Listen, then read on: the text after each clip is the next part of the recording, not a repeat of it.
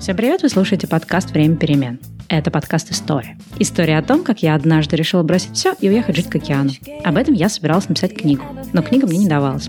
И тогда я решила писать ее сразу в аудиоформате, прямо здесь в подкасте. Каждую неделю выходит новый выпуск, в котором я зачитываю вам очередную главу из книги, делюсь какими-то наработками, собранными материалами, какой-то своей рефлексией на эту книгу. Если вы только присоединились к подкасту, то обязательно послушайте трейлер и первый выпуск. Там я рассказываю, о чем будет книга. И, собственно, зачитываю первую главу. Ну все, поехали.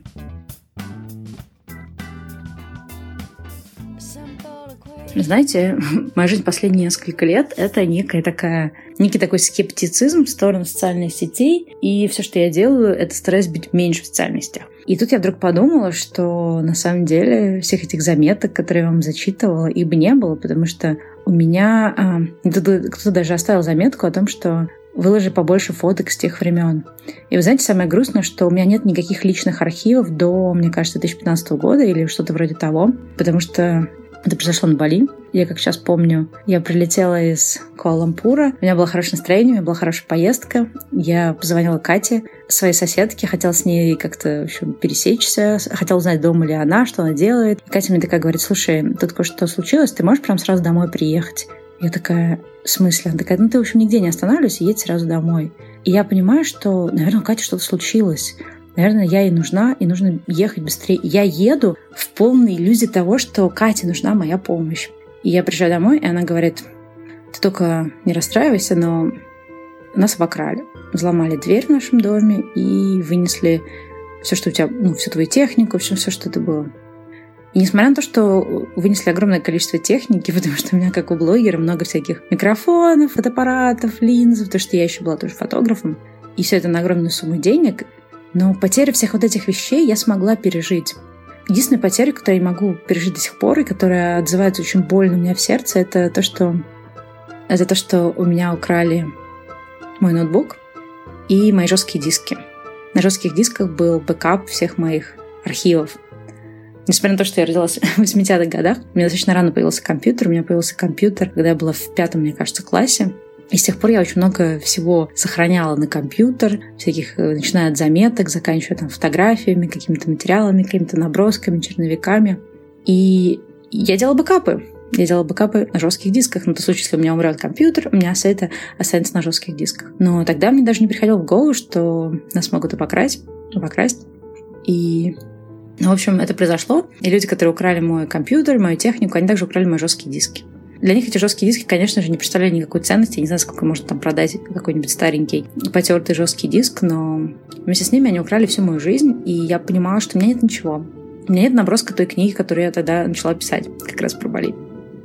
У меня не было ни единой фотографии. Поскольку я увлекалась фотографией где-то с 2005 года, у меня было огромное количество фотографий, часть из которых были не опубликованы. Ну, просто, не знаю, не нашла времени, не нашла минутки. Часть из которых даже не были разобраны. Знаете, когда вы начинающий фотограф, вы в какой-нибудь поездке делаете 500 фотографий, и вы такие смотрите на них, и все они такие классные, вы не можете выбрать, или просто у вас даже нет времени их разобрать.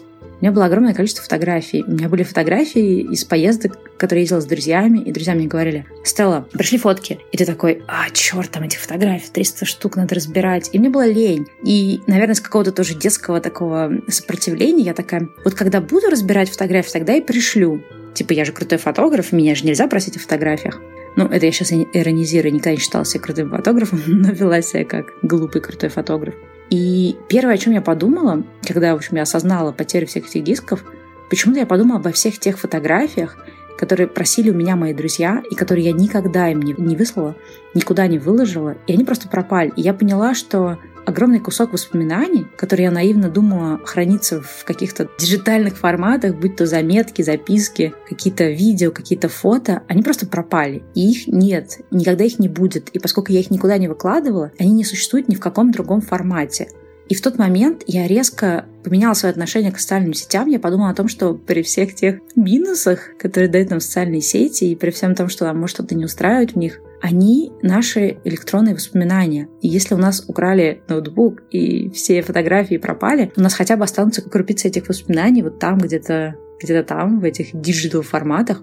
Я подумала о том, что какой-то момент я перестала вести такие подробные дневники, перестала выкладывать фотографии, вот именно такие ежедневные, бытовые, то есть это больше какое-то такое приукрашенное, все такое какое-то специально сделанное. И я вдруг поняла, что этого так не хватает, просто вести какой-то простой дневник, который ты потом спустя 10 лет можешь поднять. И сейчас э, у меня тоже какой-то в каком-то смысле ментальный тупик, который стала сама для себя. Я думала о том, что а вот если бы у меня были бы эти фотографии, эти заметки, это что-то, я бы сейчас их подняла бы и могла бы выложить и показать вам, как все это было. Но этого нет.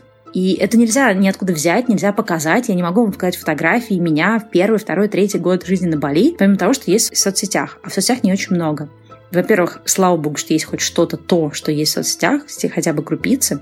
А во-вторых, ну, значит, придется поднимать свое воображение и пытаться вспомнить, как это было, пытаться восстановить эти воспоминания, может быть, поспрашивать друзей, потому что, возможно, их воспоминания обо мне или о том времени будут какие-то более яркими, ну или просто они дополнят какие-то те крупицы, которые я, например, сейчас забыла. И поэтому я поняла, что этот подкаст, он мотивирует меня не просто копаться в своих архивах, Опять же, как всегда, все один на один, тет тет я сама справлюсь. А он мотивирует меня обратиться к моим старым друзьям и как-то с ними заглянуть в какие-то старые воспоминания и попробовать вместе восстановить картинку того, как это было. Не опираться только на какие-то электронные свидетельства, но попробовать восстановить какие-то живые свидетельства по каким-то разговорам. Не знаю, что мне из этого получится. Давайте попробуем.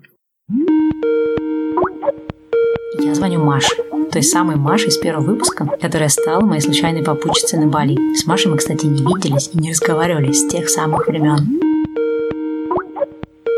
Привет, слышишь меня? Да, слушай, я тут поняла, что последний раз мы общались лет 10 назад, или сколько вообще лет? Да, но совершенно какого-то нет ощущения, что 10 лет. Да, ну знаешь, я даже посмотрела там фотографии, такая думаю, Маша вообще не поменялась. Да ты тоже, в общем-то, не особо.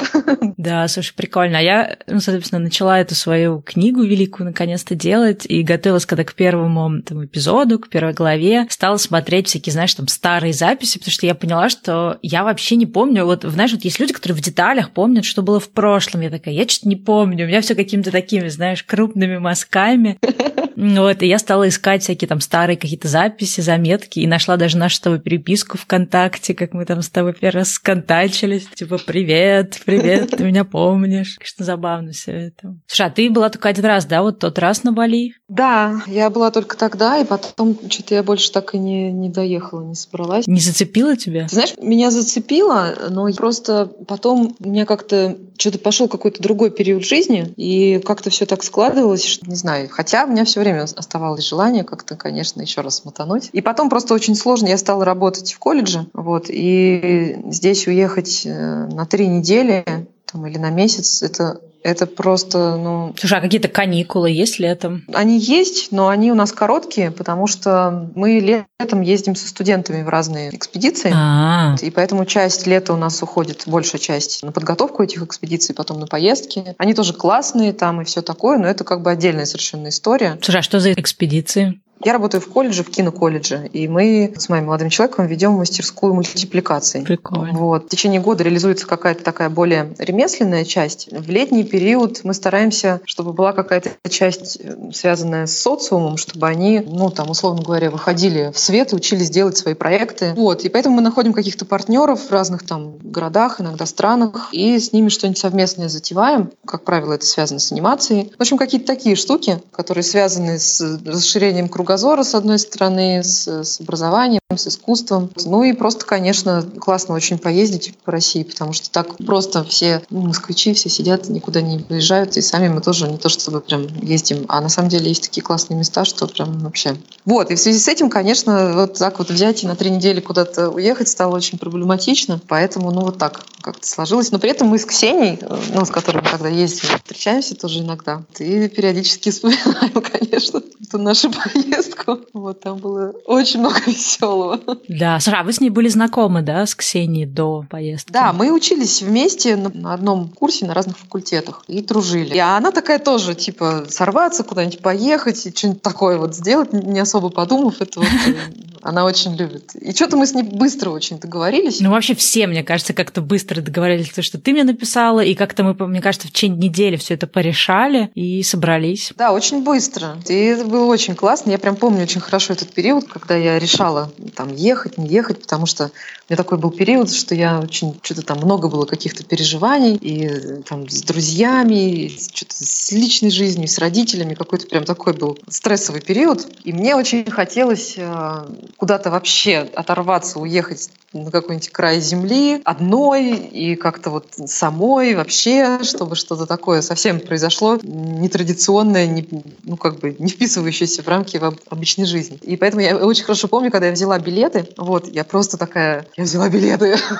все, я улетаю куда-то там вообще на другой конец. У меня был такой прям такой какой-то адреналин мощный очень. А по шкале от 1 до 10, насколько это была сумасшедшая поездка в сравнении с какими-то поездками, в которых ты была до этого или в которые ты ездила потом? Ну, это сто процентов 10, потому что это было просто по всем статьям, не зная куда, чего, толком не разведав, ну как, насколько это возможно было что-то там прочесть и узнать. И дальше просто по всей авантюрности, которая там происходила, это просто на каждом шагу было 10 баллов, в принципе.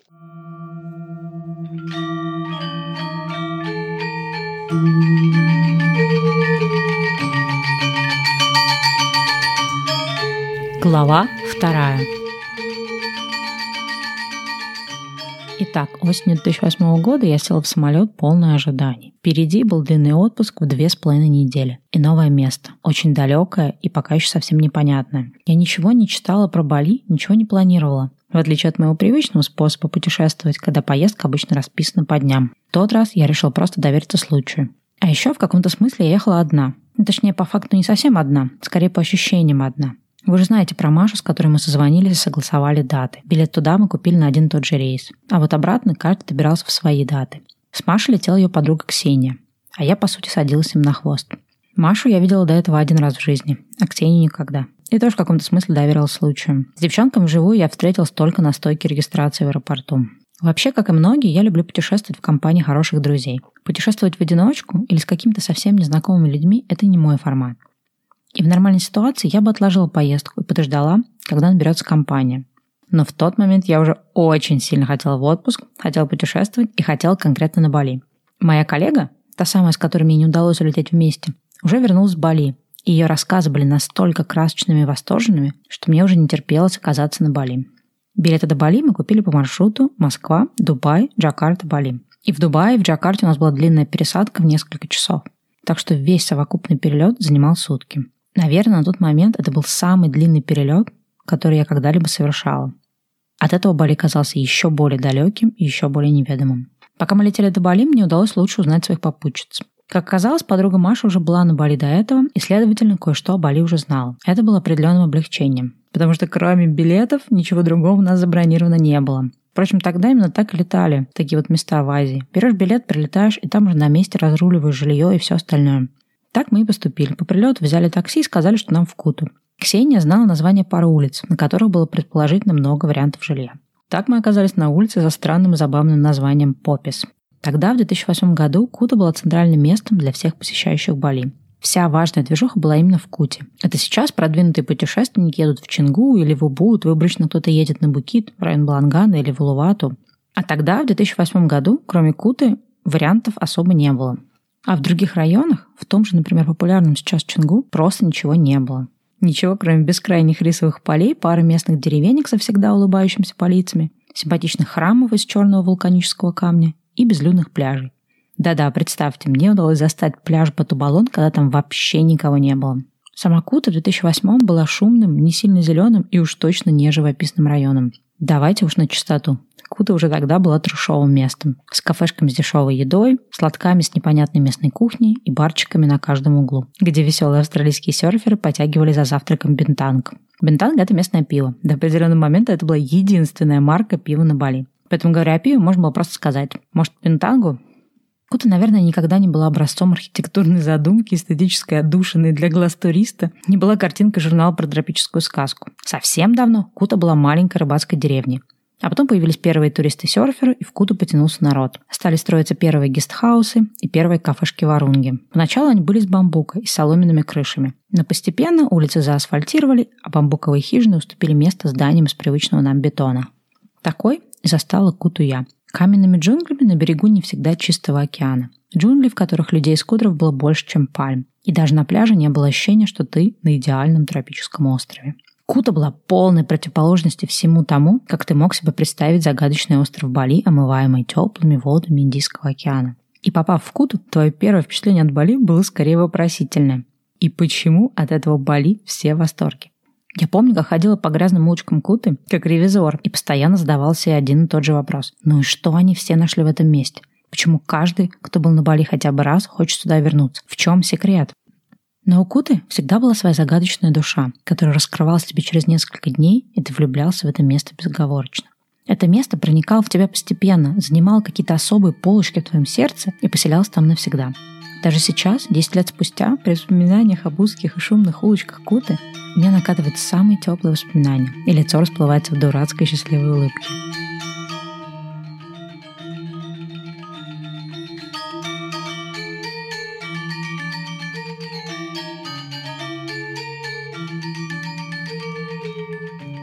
Еще, знаешь, я тоже хотела с тобой вот про что поговорить. Я не знаю, было ли у тебя такое. У меня вот, когда я ехала на Бали, у меня было такое стойкое ощущение, что я еду в какое-то такое место, знаешь, место каких-то бесконечных обещаний, какого-то там рая и чего-то необычного, потому что те там несколько человек, которых я знала и которые уже были на Бали, они просто с таким восторгом про это место рассказывали, все только самое, знаешь, хорошее, положительное, что я вот ехала, знаешь, с какими-то такими вот ожиданиями, что я сейчас туда прилечу, и это просто вот место, которое, не знаю, самое лучшее место на свете месте. И при этом, знаешь, был на контрасте, когда мы только заселились в Куте, то есть когда мы еще, ну, только пытались там, да, как-то обустроиться, понять вообще, что к чему. И мы ходили по этой Куте, и Кута, она же, ну, такая, как бы не очень-то живописная, что тогда была, что сейчас. То есть там куча вот этих э, людей, байков, какие-то строения, дома, отели, все это вот так друг на друге. То есть там даже, в общем-то, если даже выйти на пляж в Куту, там нет даже какой-то растительности, да, то есть вот если мы себе представляем там идеальный какой-то райский пляж, то это скорее там какой-нибудь пляж Сламбока или пляж там какой-нибудь удаленный удаленный, да, пляж на Бали, ну, явно уж не Кута. Но когда вот мы первые дни находились в Куте, я, естественно, не знала, что за пределами нее. И я помню, я ходила такая и думала, и что люди нашли в этом месте, и почему все в таком восторге?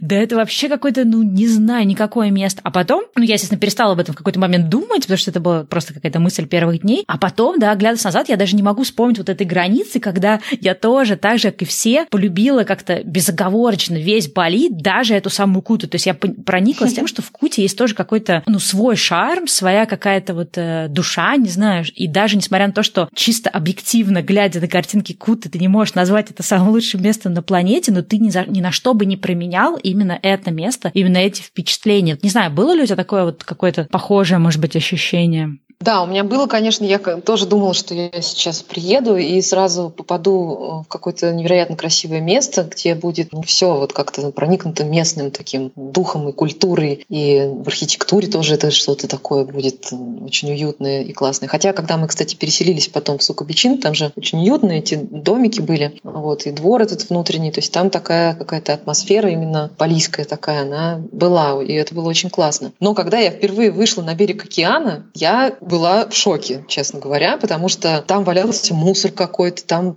только что был э, прилив и вынесло на берег кучу всего, ну какие-то водоросли, какой-то вот этот песок нечистый. Как-то все это такое, ну, не такой чистоты картинка, уж прямо скажем, как рисовалась. Ну да, и океан не голубой, пляж да, не белый, да. и пальмы не спускаются, да? И пальмы вообще, их там просто по пальцам можно пересчитать, они просто как такие маяки какие-то там стоят, вот, и не создают никакого тебе такого антуража, такого райского. Да, и поэтому мне тоже как-то сначала, я думаю, так, и как-то вот здесь вот это все, да, вот это вот классное все, оно здесь происходит, да.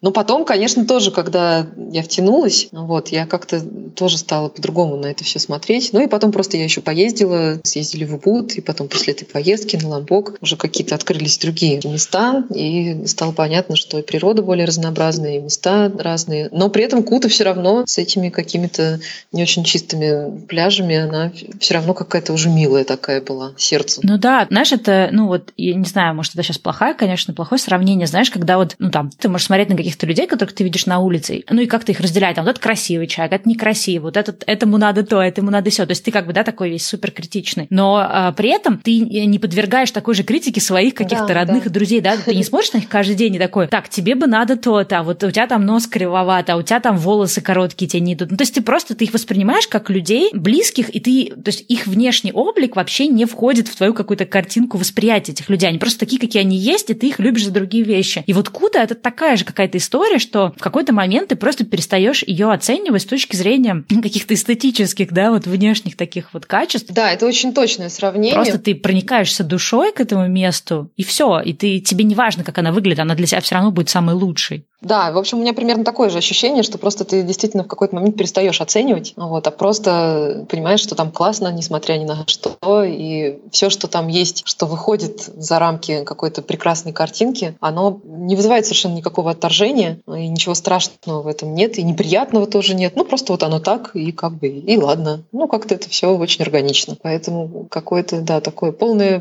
принятие происходит. Да, то есть, когда, знаешь, ты понимаешь, что содержание важнее, чем первое, ну, mm-hmm, первое mm-hmm. ощущение, первая реакция на, на внешние, да, какие-то штуки. Да, в этом смысле Кута учит, мне кажется, принимать вещи немножко в другом свете, чем мы привыкли их принимать.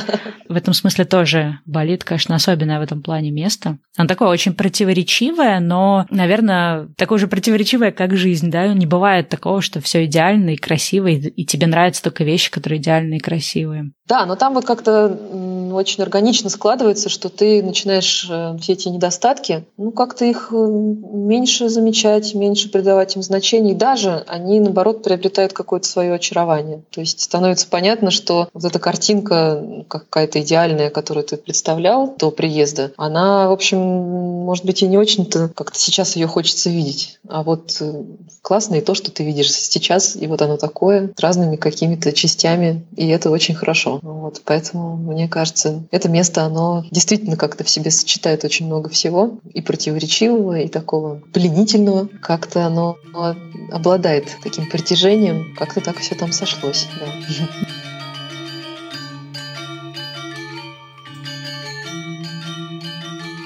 Люди путешествуют по-разному с разными целями.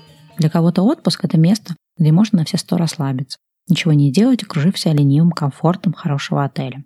Кто-то едет в отпуск, чтобы полностью отдаться хобби и увлечениям. Лазить по горам, кататься на сноуборде, исследовать музеи и галереи или ходить под парусом круглыми сутками. Кто-то путешествует, чтобы хотя бы на короткое время насладиться какой-то иной жизнью. Жизнью лучше, чем повседневные будни. В отпуске можно арендовать кабриолет, ходить в дорогие рестораны, завтрак шампанским. И вот я стала думать, а я сама, зачем я ездила в отпуск? Однозначно я ездила за возможностью увидеть и испытать что-то новое. За ощущениями полноты и насыщенности какой-то другой недоступной жизни. Я ездила за впечатлениями. Мне не хотелось от отпуска отдыха. Мне, наоборот, хотелось интенсива и приключений. Так, чтобы в последний день этого отпуска думать не о том, что ты уже устал отдыхать и как бы даже немножечко соскучился по работе, а о том, что после такого отпуска нужен еще один отпуск. А еще мои поездки были почти всегда антиподом расслабленного комфортного отдыха. Мне хотелось аутентичного, жесткого трэша. В хорошем смысле. Наверное, это связано с тем, что к этому моменту я достаточно много путешествовала по работе, останавливалась в хороших сетевых отелей с комфортными номерами, хорошими плотными матрасами и белоснежными простынями. Первые разы, когда ты останавливаешься в таких отелях, ты такой думаешь, ого, как круто. Еще и сервис номер можно заказать. Но с очередным таким корпоративным отелем ты понимаешь, что да, это комфортные отели, но они безликие, они без души.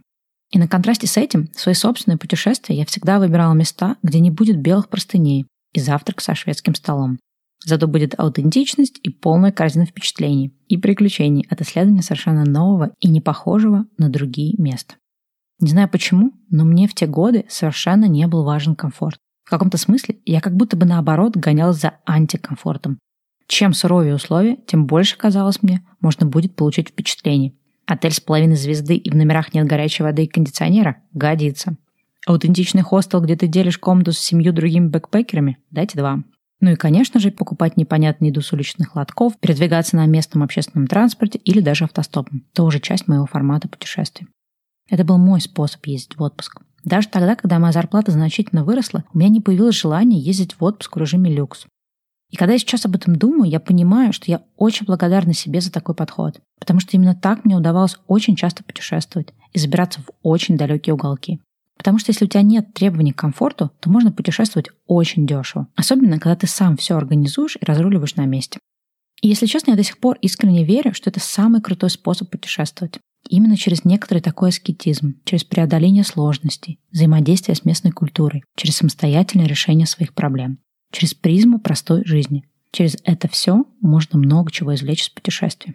Когда ты живешь в пятизвездочном отеле по системе «все включено», как бы круто он не был сделан с точки зрения архитектуры и оформления, твой отдых в одной стране все равно будет не сильно отличаться от такого же пятизвездочного отеля в другой стране. И если ты закроешь глаза, и чудесная сила телепортирует тебя на завтрак со шведским столом в какой-нибудь другой стране, ты не сразу сможешь сказать, где ты находишься. Но когда ты живешь в дешевом гестхаусе, по потолку которого бегают крикливые геккончики, а по утрам хозяйка гестхауса приносит тебе чашечку илистого кофе, сильно разбавленную сгущенкой, и ты ешь на завтрак свой острый жареный рис с яйцом, ты знаешь, что ты точно сейчас не где-нибудь в Греции. Забавный факт. За многие годы на Бали я научилась есть рис на завтрак. Я вдруг поняла, что если где-то на каком-то конце земли люди могут есть рис на завтрак, то и я могу. И меня не должно останавливать то, что я привыкла есть на завтрак кашу или яичницу. Другие варианты тоже имеют право на жизнь. открывая для себя возможность других вариантов, даже в такой банальности, как завтрак, ты про другие вещи начинаешь видеть, что вариантов и возможностей гораздо больше, чем кажется на первый взгляд. И твой собственный взгляд на жизнь не обязательно единственно возможный. Понять и принять это все можно путешествуя или живя в других уголках планеты.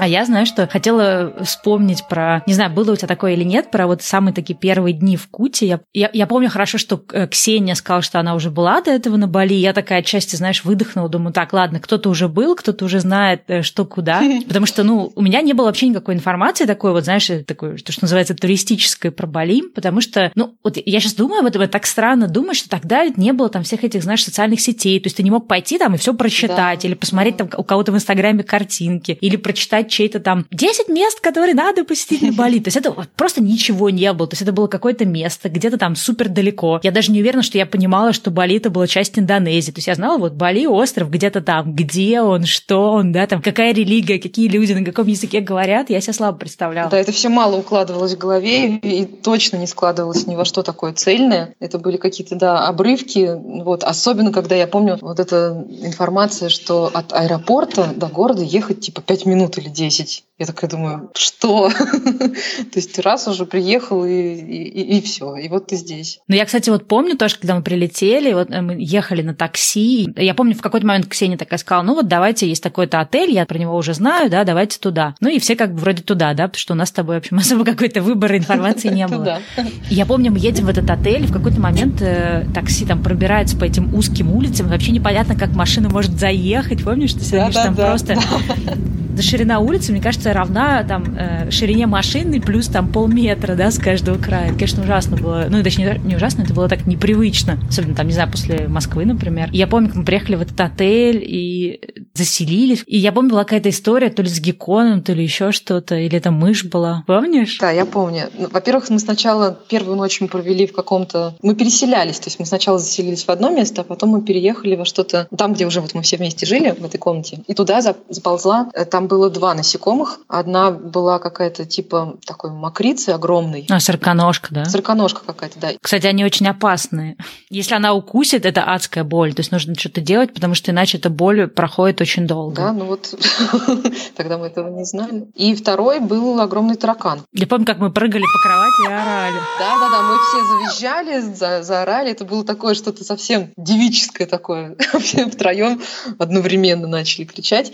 Вот. А там на веранде сидели эти женщины и делали эти такие лукошечки. Подношения, да. Да-да-да. Вот они сидели так спокойно, красиво. В общем, это все делали. И вдруг они слышат вот этот виск какой-то невероятный. А потом тут же за этим тараканом, значит, эта сороконожка побежала. И вообще было непонятно, куда идти. То есть мы вроде все ломанулись к двери, а там вот эта сороконожка. И просто такое началось уже мельтешение по комнате. И мы выбежали, я помню. И эти женщины прибежали, мол, что, что происходит? И мы говорим, вот, вот, показываем там пальцем. И она такая, берет тапок и просто со всего размаху вот, и там просто такое во все стороны вот это все разлетается, но это совершенно как бы ее вообще не смутило. Она говорит, и как-то она, ну, конечно, там не по-английски стала говорить, что вообще это какая-то ерунда, что вы тут кричите, ничего страшного. Там ладно бы крыса там или да, еще да, что-то. Да. А тут подумаешь. Да, были змея, там, может, они думали, знаешь, наверное, кобра там заползла. Да, да, да.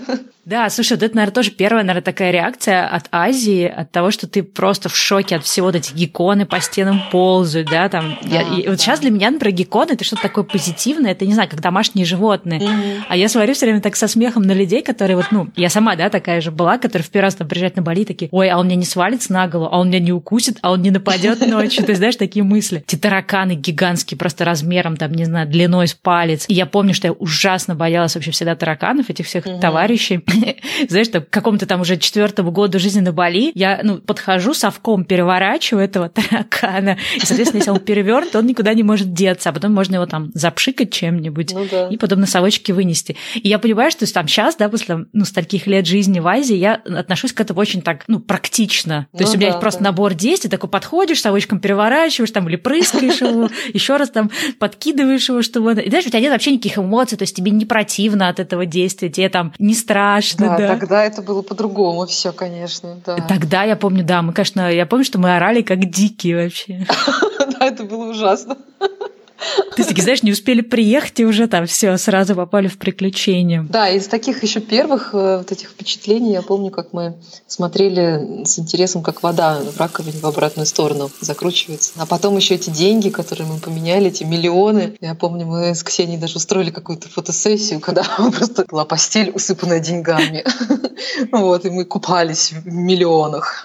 Ну вот, еще были какие-то походы, все время была такие местные эти столовки, где там просто за какие-то копейки можно было поесть какую-то очень дикую еду. Да, помнишь, вот когда ты просто приходишь, как это называлось, я уж не помню, как мы это называли, потом это называли стекляшка, когда ты приходишь, и там вот под стеклом такая витрина, да, да, да, и да. на ней в тарелочках лежит еда, и, знаешь, это как шведский стол, можно сказать, только ты не сам накладываешь, ты показываешь, да, тебе накладывают, а потом тебе просто называют за это цену. Как формируется цена, совершенно непонятно сколько что стоит, что это вообще такое. Я помню, как ты даже, знаешь, что эти первые ощущения, когда просто страшно даже попросить что-то, ты как, как это вообще все. Да, слушай, это была такая большая часть Бали. И знаешь, что самое грустное, ну, не то, что грустное, а самое такое для меня, да, такое, я бы сказала, ностальгически грустное, что сейчас очень многие люди, которые приезжают на Бали, они уже, ну, не, не живут в таком вот режиме, да, они там не останавливаются в Куте, не едят там в этих стекляшках. Ну, точнее, те, кто это делает, их прям единицы. Все приезжают там, ну, Бали, он как бы стал просто другим, да, вот как будто бы это просто какая-то параллельная реальность. Люди приезжают там, чтобы ходить в какие-то хипстерские кафе, чтобы пить какой-нибудь там латте, знаешь, там, или, не знаю, есть какие-нибудь там авокадо-тосты. Когда меня там люди начинают спрашивать, обсоветуй какой-нибудь там пляжный клуб на Бали, знаешь, что вот типа, белые диваны, бассейн. Я понимаю, что вот мой Бали, он был всегда настолько другой, да, то есть он просто другой, и мне даже сложно людям советовать, потому что я понимаю, что это вообще не мой способ отдыха, и я прям понимаю, что я просто не вписываюсь. И знаешь, в какой-то момент, там за какое-то время до переезда с Бали, я вдруг поняла, что Бали куда-то вырос, э, развился в одном направлении, а я развилась в другом, и что я просто уже не вписываюсь в него. Я даже как блогер, который пишет о Бали, не могу больше писать о Бали, потому что то, о чем как бы хотят многие, да, туристы знать, там, в какой клуб пойти, ну, не клуб, вот именно этот пляжный клуб, да, там, где самая там крутая хипстерская кафешка с самой крутой стеной, на фоне которой можно там сделать какую-то фоточку в Инстаграм, знаешь, вот эти все. Красиво сервированный завтрак, и ты понимаешь, что это вообще настолько не то, ради чего я изначально заводила блог, и вообще о чем я хотела рассказывать. То есть мне хотелось как-то вот погружать людей в этот аутентичный Бали. Но, к сожалению, мы как-то с Бали пошли в разных направлениях. И я понимаю, что те люди, которые приезжают сейчас, они на самом деле получают такие же эмоции, как мы получали тогда, просто это эмоция другого. То есть у них такой же тоже спектр эмоций и вообще вот этого восторга, о боже, как тут все, как тут все вот интересно, какие люди и тусовки. Просто это все происходит в какой-то параллельной реальности. И мне отчасти хочется, знаешь, как будто бы такую машину времени изобрести, чтобы можно было взять и вот в тот Бали снова окунуться, вот в эту сумасшедшую куту. И это так интересно, что это какая-то такая эпоха, которая вот завершилась, и сейчас какая-то совершенно другая эпоха. Да, я когда тоже читала твои посты, смотрела фотографии, особенно там Dreamland, например, это же вообще вообще. То есть, когда мы туда приезжали, там просто был какой-то пустынный пустырь. И то, что сейчас там, это вообще что-то другое. Да, сейчас туда автобусами туристов приводят. Да, да. Привозят. Совершенно какое-то другое изменившееся пространство, какой-то пейзаж и вообще вот эти все вещи.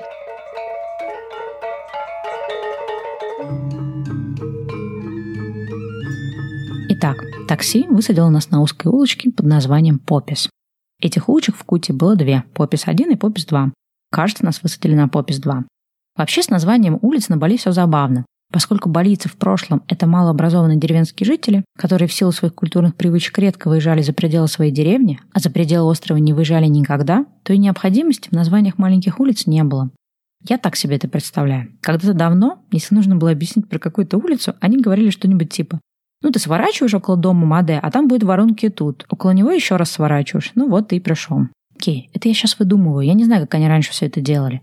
Но такие вещи, как указатели улиц, адреса с номерами домов, до сих пор это все очень запутано. Рядом с домом 3 может спокойно стоять дом 500X. И две соседние улицы могут называться в народе одинаково. Я помню, как в Куте было место, которое называлось пересечение Бенисари и Бенисари, потому что обе улицы имели одинаковое название. И вот ты оказываешься на этой улице Попис или Бенисари. По обе стороны от улицы плотно стоят кафешки. Небольшие отельчики на 10 номеров, разные другие полезные для туристов места. Обменники валют, магазинчики серфовых товаров, прокаты байков, прачечные. Если ты только прилетел, ты ходишь пешком от отеля к отелю и спрашиваешь, где есть свободные номера. Просишь показать тебе номер, торгуешься за цену, уточняешь, выпало ли тебе счастье иметь кондиционер и душ с горячей водой, еще раз торгуешься и заселяешься. Мы прилетели очень поздно, поэтому на первую ночь мы заселились в первый попавшийся гестхаус. А уже на следующий день, немного разобравшись, что к чему, решили переехать в другой. Он назывался радующим русское ухо названием «Сука Бич Inn». К слову сказать, «сука» — это в индонезийском переводится как «нравится». Так что это что-то про то, что отель на пляже, который мне нравится. Ну или как-то так. Сука Бичин был достаточно легендарным местом Куты по тем временам. При цене в 12 долларов за номер на троих, что в нашем случае было по 4 доллара на человека, ты получал комнатку с балкончиком, огромный тропический сад, бассейн, еще и завтрак входил в стоимость. И все это за 4 доллара. Сука Бичин нельзя было, по крайней мере тогда, забронировать онлайн. Его даже в принципе невозможно было забронировать заранее. Он работал по принципу, кто пришел первым, тот и занял номер. Ты заходил на порог отеля и спрашивал первого попавшегося больца, есть ли свободные комнаты. Сука Бичин часто был заполнен. Но если тебе везло, то тебя записывали на большую меловую доску и ты шел заселяться в свой номер.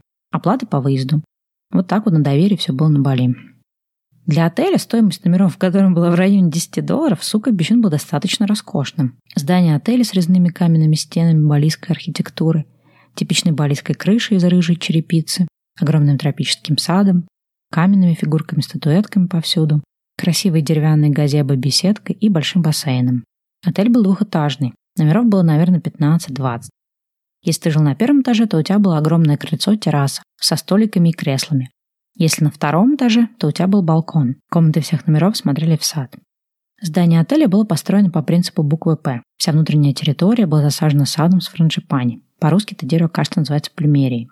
Все газоны были опрятными и ухоженными, с огромным количеством тропических растений и большой бассейн в центре сада. Для человека, прилетевшего из московской осени, это место, особенно за эти деньги, однозначно казалось райским. Наш первый номер был на троих. Вход в наш номер выглядел как вход в какой-то храм или балийский дворец. Деревянная резная дверь, состоявшая из двух створок, она, как старый бабушкин шкаф, открывалась и закрывалась посередине. И запирался на навесной замок, который ты вешал на два кольца по обеим створкам двери. Первый же вечер мы познакомились с балийскими обитателями любого жилья. Мелкими геккончиками по стенам и одним большим скрипящим гекконом под потолком. Ах да, в гости еще и крылатый таракан размером с палец забегал. Или, правильно сказать, залетал, в любом случае, я помню, как мы дружно запрыгнули на кровать и долго пронзительно орали, предполагая, что от этого крика хвостатые крылатые гости разойдутся сами. Это было интенсивное первое знакомство с островом. Как будто бы стремительно расставляли все точки над «и», и ты проходил какой-то особый тест. Ты точно готов к этому месту, а?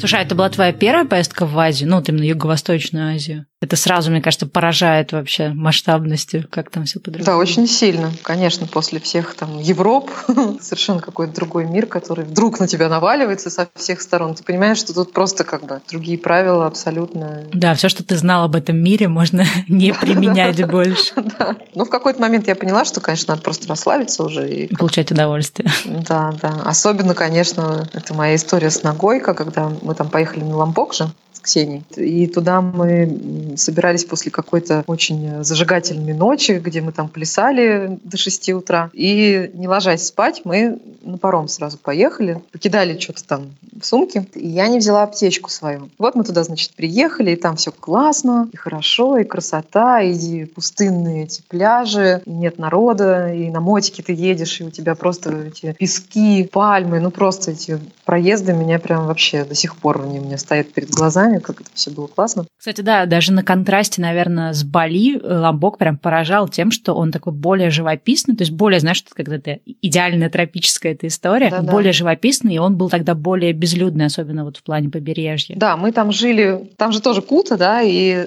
а, и там это была совершенно такая деревня, ну, какие-то курочки, козочки. Такая, как в деревне у индонезийской бабушки. Да, да, да, да, да, такое было все очень домашнее, местечковое, вот, везде мало людей, то есть прям совсем. Само это путешествие на Ламбок, оно было очень классным, потому что вся вот эта вот такая именно какая-то дикая природа, которая всегда представляется, когда ты едешь куда-то там в неведомые края за 3-9 земель, вот она вся была там.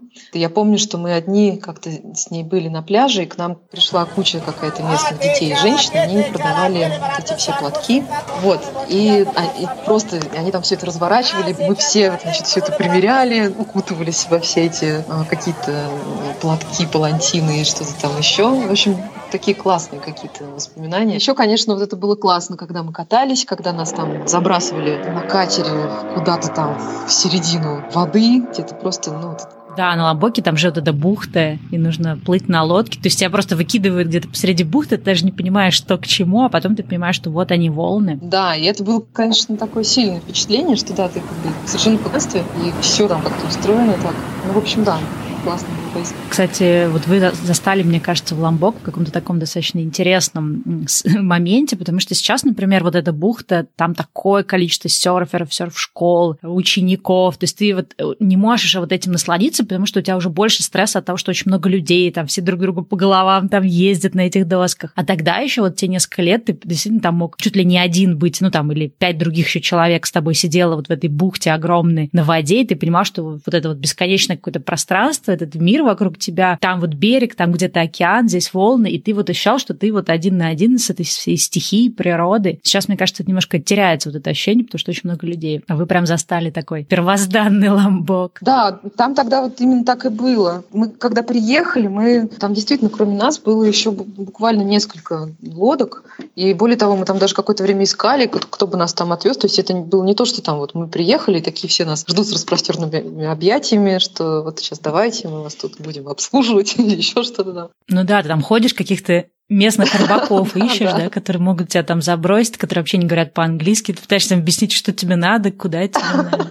Да. Я, кстати, смотрела ваши фотографии, там какие-то старые эти доски, которые непонятно сейчас. Ну, для меня, да, для человека, который сейчас так уже много, в общем-то, серфит, очевидно, что это доски какие-то были супер старые, супер древние, непонятных форм, которые явно там не ученические, да, ну, то есть, как бы, я его слепила из того, что было, то есть, что там нашли. Да, сейчас, конечно, вот все по-другому, знаешь, более рафинированно, там, ты приезжаешь с какой-нибудь серф-школы, у тебя там такие эти хорошие досочки учебные, какие-нибудь новенькие байки, тебя привозят на машине, тебе там говорят, сюда иди, туда, иди, да. Тогда это, конечно, было уникально в том плане, что ты действительно был вот сам собой и должен был все свои какие-то разруливать проблемы. На четвертый, кажется, день, как раз, да, наверное, на следующий день нам было уже уезжать. Там очень раздолбанные дороги, и мы спускались с э, какого, из какой-то горы. Там прям были такие ухабы-ухабы. Я ехала очень медленно, просто буквально, ну, как бы, разве что ноги так не оставляла. И колесо у меня попало в яму, и я не удержала равновесия, и упала, и мотик придавил мне ногу. Я какое-то, значит, э, время еще там, проехала, и я соскребла себе кожу с рук здесь и на щиколотке. У меня прям просто было такое прям... И я помню, значит, я лежу, и не могу этот мотик еще себя поднять. Тут же побежали какие-то местные дети, стали там помогать его поднять. Сенька вернулась, я помню, что я сажусь обратно, у меня там кровь, вот это все, там уже мясо какое-то, в общем. Вот. И она говорит, можешь доехать до вниз? Я говорю, да, нормально. Я сажусь, начинаю ехать, и у меня, знаешь, я прям чувствую, как я бледнею, и я прям чувствую, что я прям начинаю плыть вот так. Короче, я доехала до этого нашего отеля, а у них там тоже нет никакой аптечки.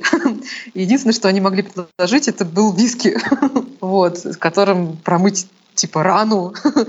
Слава богу, накануне мы познакомились с американцами, которые жили. И Ксения побежала к ним. И дальше пришел этот, один из этих парней, и он такой просто как, как какой-то, вот знаешь, супермен. Он пришел, и у него такая была аптечка. Да, и он кладет, кладет вот так, и у него так раскладывается, и там просто вообще все есть. все на свете лекарства. Вот, и он мне там дал какую-то мазь э, с антибиотиком, какие-то таблетки, что-то еще. Но до этого мне пришлось пойти ванну и водой с мылом э, выковырить куски асфальта из своей ноги. В общем, это было довольно жестоко все. Вот, и у меня нога эта стала опухать, вот, как-то потом она стала синеть. В общем, она ее раздула, совершенно невозможно было наступить, ничего нельзя. Слушай, а я так понимаю, что на Ламбоке там... Ничего нет. Там не было вообще ничего, да. То есть ничего. Ну, у них ни, ни, ни в отеле, ни в нашем, ни в соседнем, даже вот каких-то элементарных таких вещей, обезболивающего, чего-то такого не было. Вот. И, значит, ну вот хорошо, что мы уже уезжали. Пошли эти дожди. И нам, значит, на паром. Я с этой ногой уже просто, я конкретно прям прыгаю на одной ноге. И что-то паром этот битком. Сесть некуда. Мы еще самые последние зашли. И где-то там на палубу плыли под открытым небом. И начинаются дожди дичи. Я там, значит, под крышу что-то меня заливает, я боюсь, что сейчас мне эту ногу зальет, у меня начнется какое-нибудь заражение. Ты не рассказала, что там сами все паромы, это отдельная вообще история. К ним есть вопрос, как они до сих пор плывут, а то, что они выглядят там времен, не знаю, какой-нибудь там Первой мировой войны. Да, да, там, кстати, была такая история накануне нашего туда отъезда что паром затонул. Вот прям буквально типа чуть ли не неделю назад или что-то такое. Ну, то есть это был какой-то такой промежуток очень маленький. И мы на нем плыли, на этом идентичном тому пароме. И, конечно, ну, как бы такие мысли посещали разные, да, да, что вообще, как бы, всякое может случиться, вот. Но мы, как бы, с Ксенией так нам было все время весело, мы гнали вот эту все нелицеприятные такие вещи, которые нам лезли в голову, потому что в целом просто нам было хорошо, вот. Да, ну и эта обратная дорога, конечно, она была такая очень специфическая. Я думаю, ну ладно, сейчас мы приедем на Бали, и там-то уж все будет хорошо, потому что мы приедем, там цивилизация. А мы туда приезжаем, а там, значит, этот ливень, и просто во всей пути вырубили электричество.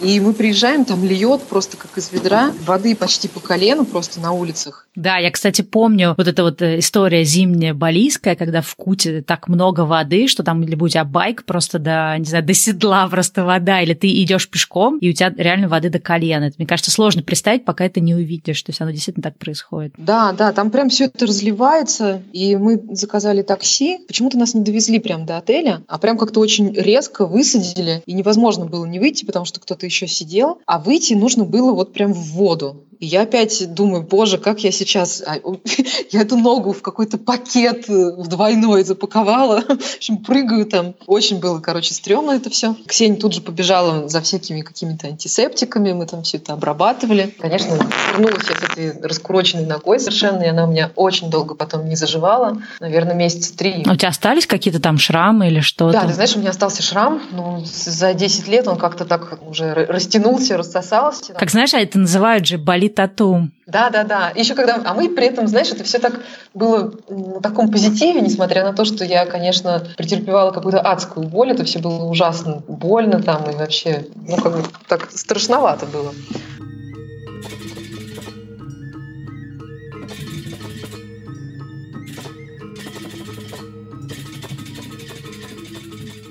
Мое первое впечатление про Бали – это плотная и влажная теплота, которая окутывает тебя, и тебе сразу хочется в душ. В душ хочется по несколько раз на дню. Спустя много лет я научилась меньше замечать эту жару и даже смогла выделять моменты, когда на Бали было прохладно. А значит, можно было одевать джинсы, кроссовки и теплую толстовку. Но тогда, в первую поездку, было ощущение, что ты находишься в постоянной парной. Причем температура не падала даже ночью. В большинстве гестхаусов на Бали не было горячей воды, так что приходилось привыкать к прохладному, зато освежающему душу. Впрочем, при средней температуре воздуха 29 градусов и днем, и ночью, вода в трубах не была какой-то особенно холодной. Так что со временем я даже научилась воспринимать холодный душ как кайф. Главное привыкнуть к первому ощущению, когда ты весь такой горячий, и тебе нужно ступить под прохладную воду. Но потом привыкаешь. Правда, мыть голову холодной водой и не ощущать при этом дискомфорта я научилась только через много лет жизни на Бали. Мое второе воспоминание, ощущение от Бали – это то, что воздух на Бали наполнен особыми запахами. Эти запахи ударяют в твое лицо, как только ты выходишь из самолета на трап. Этот запах особый и уникальный, его нет ни в одной другой стране. Он такой именно на Бали. По нему ты даже с закрытыми глазами сможешь догадаться, что ты приземлился именно на Бали. Долгие годы впоследствии этот запах будет встречать меня каждый раз, когда я буду прилетать на Бали из очередной поездки. Станет запахом, который будет возвращать меня в состояние «вот ты дома». И каждый первый вдох этого запаха все эти годы будет заставлять мои глаза блестеть, а мою душу наполняться приятной, томящей встречей с любимым островом.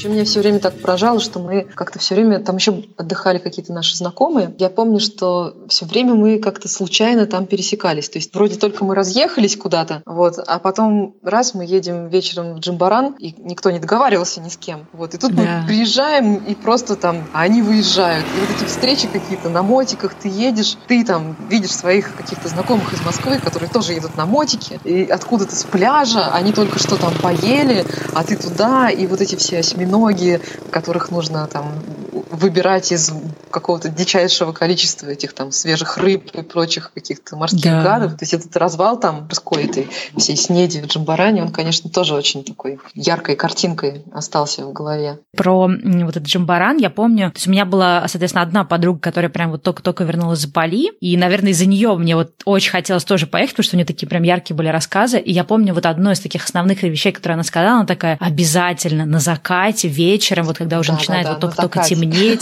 приезжайте, вот это место, оно называется Джимбаран, и ты там сидишь э, за столиками на песке, прям на пляже, смотришь океан, смотришь закат, и вот ты там ешь какой-нибудь лобстер за три копейки, и вот, ну, вот тогда это какие-то, ну, это просто, я не знаю, вот, ну, ты вырываешься из Москвы, своей какой-то привычной реальности, да, я там уже работала, ходишь в офис, там делаешь какие-то дела, и вот ты оказываешься в таком месте, такой, что, такие места реально существуют, ну, то есть тогда это какой-то был просто, наверное, вынос башки в каком-то смысле. Да, это был очень серьезный такой прям опыт смены, просто э, тотальной смены всех картинок, э, которые вообще окружали тебя в жизни, в ежедневной и вообще в каких-то даже мыслях, которые ты мог себе там представить, что-нибудь там вообразить. Этого всего не, не было абсолютно. А тут просто одно за другим, то есть у меня прям просто такой настолько яркий набор этих впечатлений. Потом отдельная часть, конечно, с этими какими-то ночными всякими приключениями, танцами, странными очень знакомствами.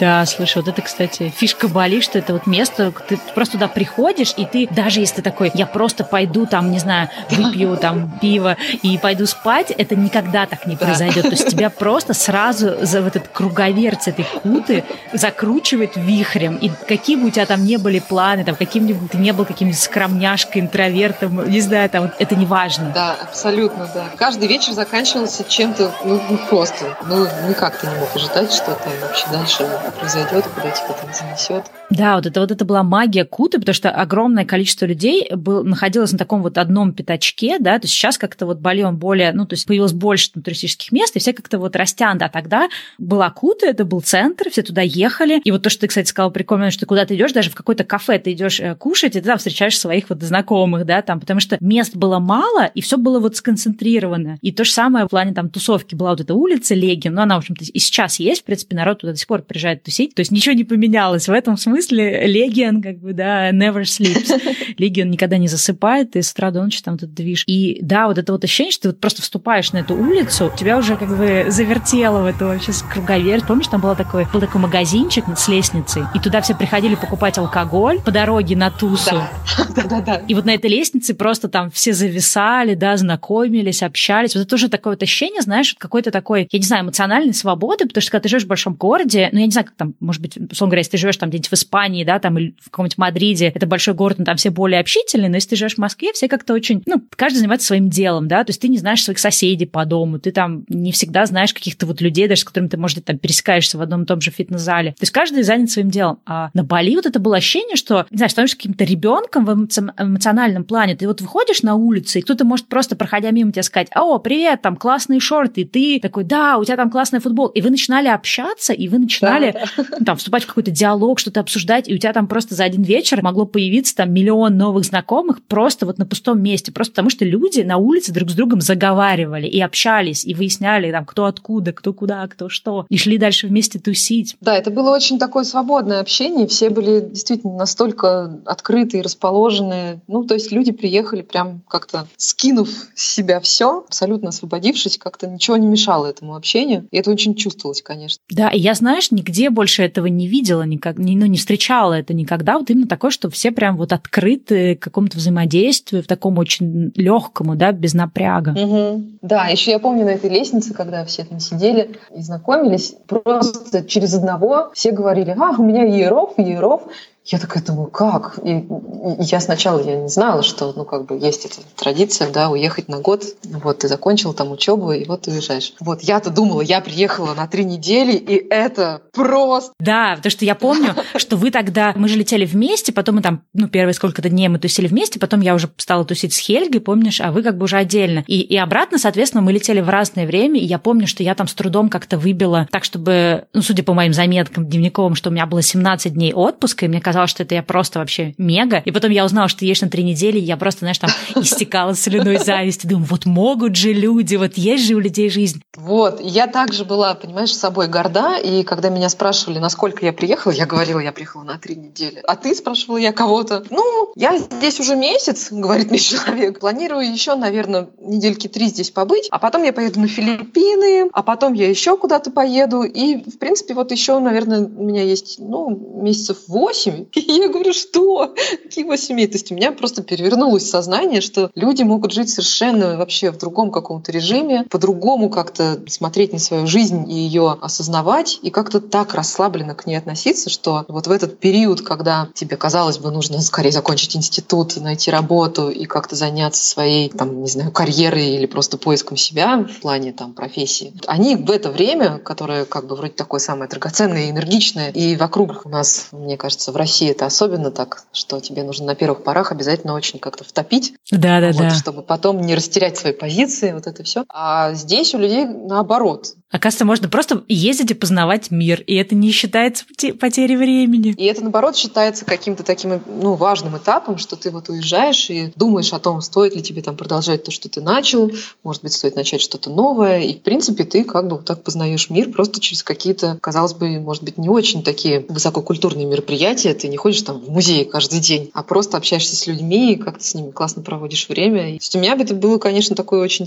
Такие были впечатления, знаешь, на каждом шагу. То есть от какого-то какого-то а, разного мировоззрения, того, что там просто в быту какие-то вещи совершенно по-другому устроены, и там, конечно, вот этот простой такой быт, который был.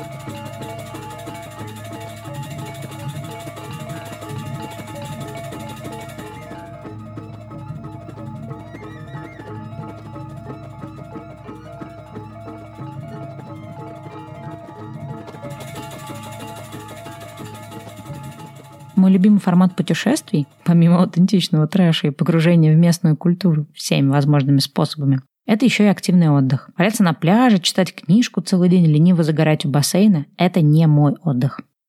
Мне нужны приключения, исследование новых мест или на худой конец какая-то физическая активность. К моменту, когда я попала на Бали, я уже успела увлечься виндсерфингом, ради которого я гоняла в Дахаб по несколько раз в год, и вейком, который отлично скрашивал длинные летние вечера в Москве. Про серфинг я уже слышала от каких-то знакомых и читала про первых русских ребят-серферов, которые уже успели к тому моменту добраться до Марокко, Доминиканы и даже до Гавайев. Но я помню, что какого-то особого любопытства попробовать серфинг у меня не было. Плюс я понимала, что количество отпускных дней ограничено, виндсерфинг и так занимал все поездки, и мне казалось, что добавлять новый спорт в свой репертуар – это не очень разумно. Особенно, когда это такой спорт, ради которого нужно лететь столько часов на другой конец Земли. Но любопытство взяло вверх, и мы все-таки пошли записываться в серф-школу. Сейчас я думаю о том, что, возможно, не решивши я тогда попробовать серфинг, все могло бы быть очень по-другому. Да, мне понравился Бали, атмосфера острова и особое ощущение меня там. Но именно серфинг сделал все для того, чтобы мне захотелось возвращаться на Бали снова и снова. Серфинг оказался для меня тем самым наркотиком, попробовав который один раз, обратного пути уже не было. Я помню, как я летела на Бали и строила планы, что надо там все исследовать, вдоль и поперек, подняться на вулкан, съездить на другие острова. Но я взяла первый урок в серф-школе, и все, все планы пошли под откос. Мне больше никуда не хотелось ехать. Мне нужно было быть в океане каждый день, покорять волну и осваивать этот непростой водный спорт. С Бали у меня не случилось любви с первого взгляда, зато с серфингом она была сразу, с первой волны. Я помню урок в серф-школе. Нас вывели на пляж Куты. Там же были разложены доски и лиши. Нас построили в шеренгу и стали объяснять, как вставать на доске. Как и всех учеников, нас заставляли пробовать на песке. Ложишься, потом по команде выпрыгиваешь в стойку и делаешь вид, что ты скользишь по волне. Все охотно прыгали, а мне поскорее хотелось в воду, попробовать все сразу на реальной волне. И вот нас повели на волны. Тогда они, конечно же, казались огромными и пугающими. Хотя вряд ли такими были. Плюс новичков обычно обучают не на волнах, а там, где волны уже порушились, и появилась белая пенка. Пенка дает хороший толчок и чуть больше стабильности, так как, по сути, ты едешь по прямой и по ровной поверхности. А не как с горки, если по настоящей волне. Нас завели в океан, дали команду ложиться на доску и грести. Я помню этот первый толчок от пенной волны. Ну или от друг инструктора, что скорее всего. И вот я встаю на доску, и у меня с первого раза получается встать и проехать до самого берега. Наверное, мои потуги в виндсерфинге помогли мне немножко лучше развить баланс на доске.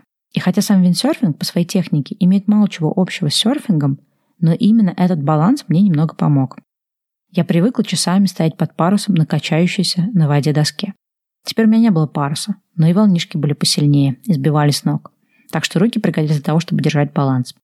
И вот эта вот первая пойманная волна, она все поменяла в моей голове. Я безоговорочно прониклась серфингом. Соленая вода, которая заливалась в нос и в рот, волны, которые растребовали твои волосы и забивали в них песок, сгоревшие на солнце лица и стертые коленки – все это было лишь мелочью на пути к тому, чтобы поймать эту самую волну и ехать по ней бесконечно. Да, реальный проезд на волне занимает всего лишь секунду-другую. Но когда ты на доске, время останавливается и растягивается в бесконечность. Кажется, именно в один из таких моментов моя душа и была продана морскому балийскому демону.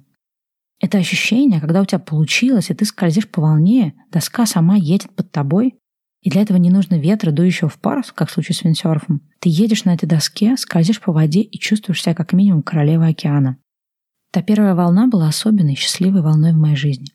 И хотя ощущений, таких как от первой своей волны, ты уже не сможешь испытать повторно, но каждая новая ступенька в твоем развитии как серфера будет подпитывать тебя новым ощущением, еще не пройденным ранее и у тебя снова будут эти особенные и счастливые волны.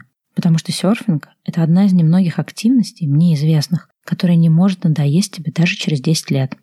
По опыту других людей я знаю, что и через 30, и даже через 50 не надоест. На прикроватном столике в моей спальне стоит картинка в рамке. На ней написано «Yes, I plan to surf for the rest of my life». Это переводится как «Да, я планирую серфить до конца своей жизни». Но это так, чтобы случайно не забыть, какой у меня план на жизнь. Но о том, как это у человека, который даже не является профессиональным спортсменом, может весь жизненный план крутиться вокруг серфинга, я еще как-нибудь попробую объяснить вам в будущих главах. А пока просто скажу, забегая сильно вперед, что именно серфинг заставил меня иначе взглянуть на мою московскую офисную жизнь и подтолкнул меня к решению, которое впоследствии привело меня на Бали. К решению, которое мне много лет до этого не давалось, и серфинг был именно той последней каплей, которая помогла решиться.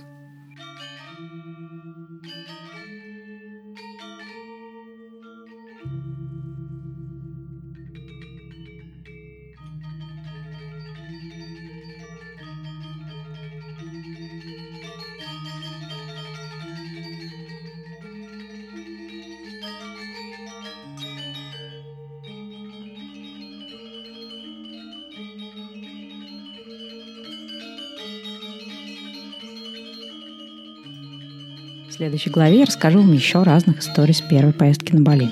А пока хочу поблагодарить всех тех, кто оставил отзыв подкасту или написал приятный комментарий у меня в Инстаграме или даже в личку. Ребята, вы даже не представляете, как я была ошеломлена получить все эти отзывы.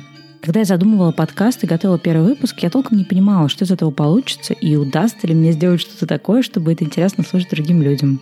А еще я не понимал, хватит ли мне времени и мотивации каждую неделю выпускать новый кусок книги. И знаете что? Ваши отзывы и приятные слова — это действительно огромный ментальный пинок для меня не только работать над очередной главой книги, но и делать так, чтобы кроме этой главы вы услышали в подкасте что-то еще интересное или необычное. Для меня все это совершенно новый, неизведанный формат, но меня вдохновляет, что вам нравится подкаст, и мне хочется продолжать реализовывать новые задумки. Так что я надеюсь, вам понравился сегодняшний выпуск. К сожалению, звук в некоторых местах вышел не очень хороший. Запись, которую мы с Машей сделали в скайпе, получилась с огромным количеством помех. К сожалению, многие из них нельзя было убрать на последующей обработке аудио. Но мне не хотелось лишать вас этого разговора. Он для меня и для этой книги очень важный, поэтому он есть. Я надеюсь, что вы отнесетесь к качеству звука с пониманием. Спасибо вам за это заранее. И, кстати, несколько человек написали мне, что вам сложно воспринимать скорость моей речи. Но поскольку нашлись и другие несколько человек, которые ответили, что им как раз нравится динамика, то давайте я, с вашего позволения, не буду ничего менять. А если необходимо, помните, что в каждом подкастном приложении можно задать скорость воспроизведения. Если вы не знаете, как это сделать, напишите мне, я вам расскажу. Ну все, до встречи в следующем выпуске. И не забывайте, если вы вдруг соскучитесь по мне за неделю, то я есть в Инстаграме по нику Блогер. В Телеграме у меня есть канал Inspired Journal. На YouTube есть мой канал, который можно найти по поиску Стала Васильева. Ну и, конечно же, каждый понедельник вы можете слышать меня в подкасте «Давай поговорим», в котором мы с Аней обсуждаем разные насущные и актуальные для всех проблемы. Так что подписывайтесь, если вы еще не там. Все эти ссылки ищите в описании к эпизоду, и они, как всегда, есть на сайте подкаста. Подкаст время перемен.ру. Ну все, пока-пока.